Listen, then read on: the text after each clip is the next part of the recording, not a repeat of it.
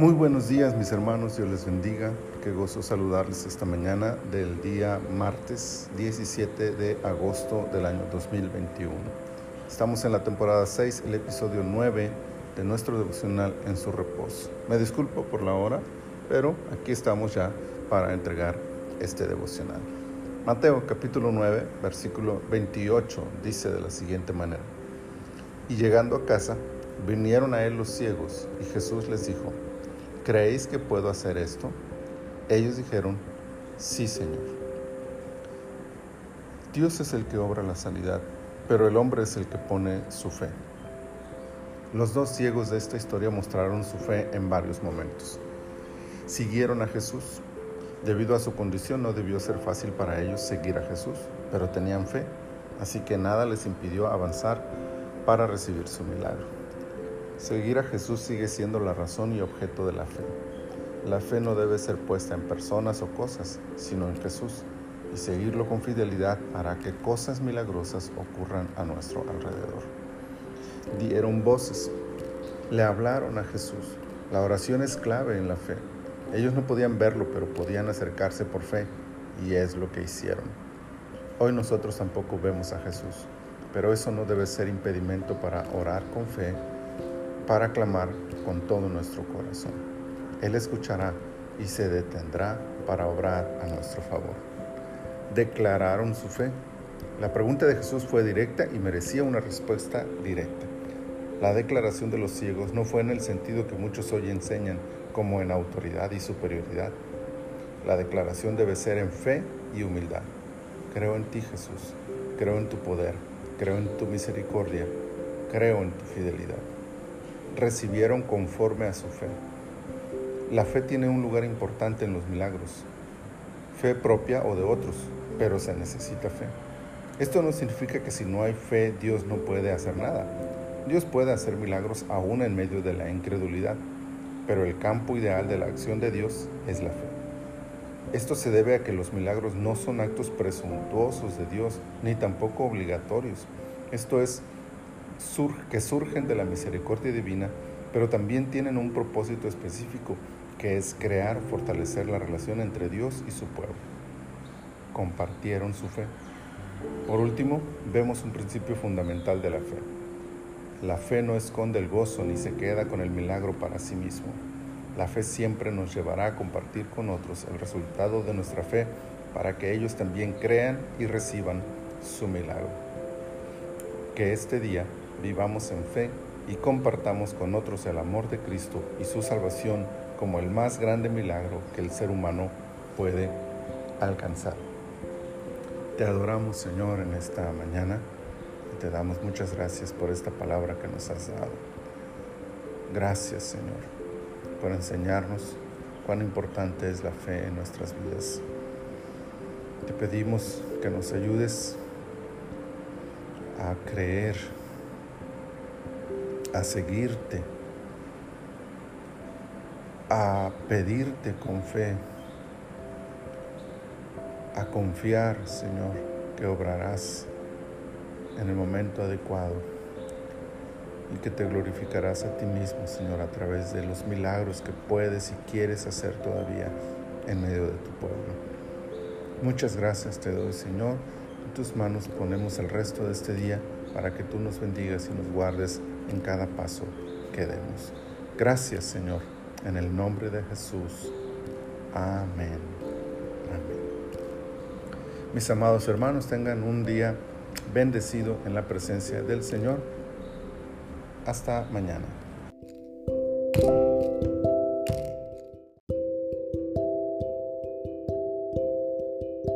Saludarles en la mañana de este día miércoles, miércoles 18 de agosto del año 2021 y ya estamos en la temporada 6, el episodio 10 de nuestro devocional en su reposo. Mateo 10, versículo 22 dice de la siguiente manera, y seréis aborrecidos de todos por causa de mi nombre, mas el que persevere hasta el fin, éste será salvo. El centro de este capítulo, más allá de sus valiosas aportaciones en diversos tópicos, es la forma en que los discípulos de Jesús habrán de enfrentar la vida. Aunque hoy en día Muchos intentan ocupar ese título. Los discípulos verdaderos, la iglesia verdadera, se ha de distinguir por algunas características presentes en este pasaje. La iglesia verdadera es aborrecida, por momentos tolerados, en otros tiempos perseguidos, pero siempre aborrecidos.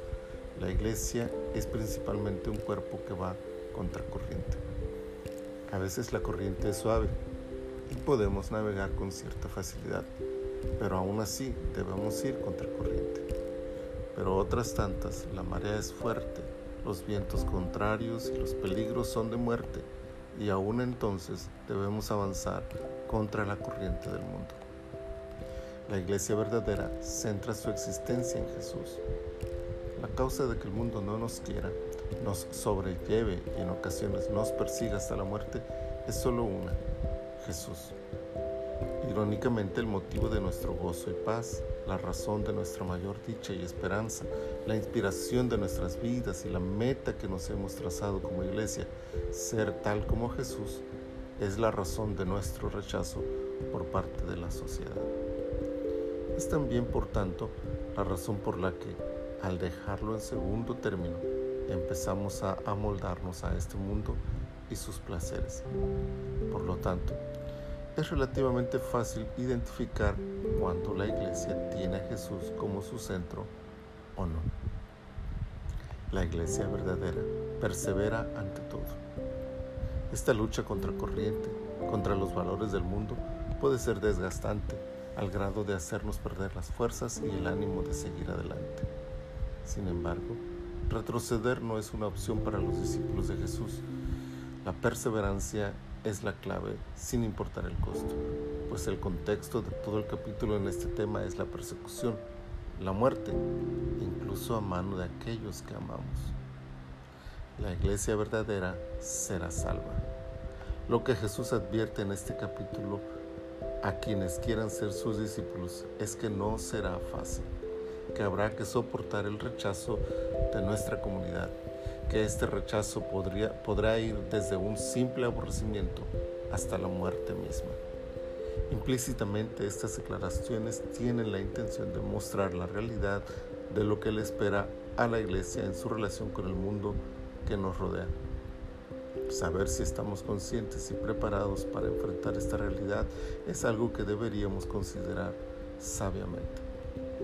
Claro que lo que Jesús espera es que una vez conscientes de esta realidad, nuestra respuesta sea sí, seguiré adelante a pesar de ello, aunque me cueste el rechazo de todos, aunque me cueste la vida.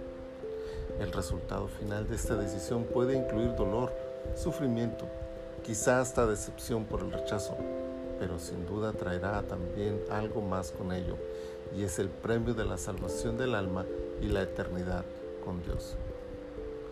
Hoy la iglesia en todo el mundo vive diferentes momentos. En algunas zonas la persecución y la amenaza de muerte es tan real que ya algunos han pagado con su vida al confesar a Jesús.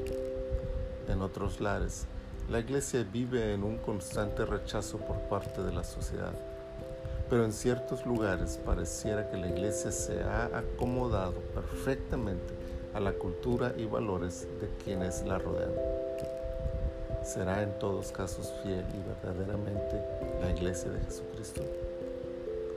Dios nos ayude a ser fieles a Jesús, fieles a su palabra y fieles hasta el fin. La corona de la vida está esperándonos más allá de la muerte. Señor, muchas gracias por este día. Gracias por la vida que nos das y por el privilegio de ser parte de tu iglesia. Ayúdanos, Señor, a ocupar este lugar con la dignidad que tú esperas. Aprender a pagar el costo y aprender a disfrutar de tus bendiciones, pero también de las consecuencias ante el mundo de ser diferentes y de ir contra corriente. Ayúdanos, Señor, a no amoldarnos a lo que la sociedad hace o vive, sino siempre someternos al centro de nuestra existencia, Jesús mismo y tu palabra, para regir nuestras vidas por ello y no por lo que el mundo establezca. Danos fuerza, Señor, y ayúdanos a perseverar con fidelidad hasta el fin para alcanzar lo que tú tienes reservado para nosotros en la eternidad. Muchas gracias, Señor, por este día y muchas gracias por tu palabra. Que en todo, Señor, te glorifiquemos y te exaltemos a ti. En el nombre de Jesús. Amén. Amén. Que el Señor les bendiga abundantemente.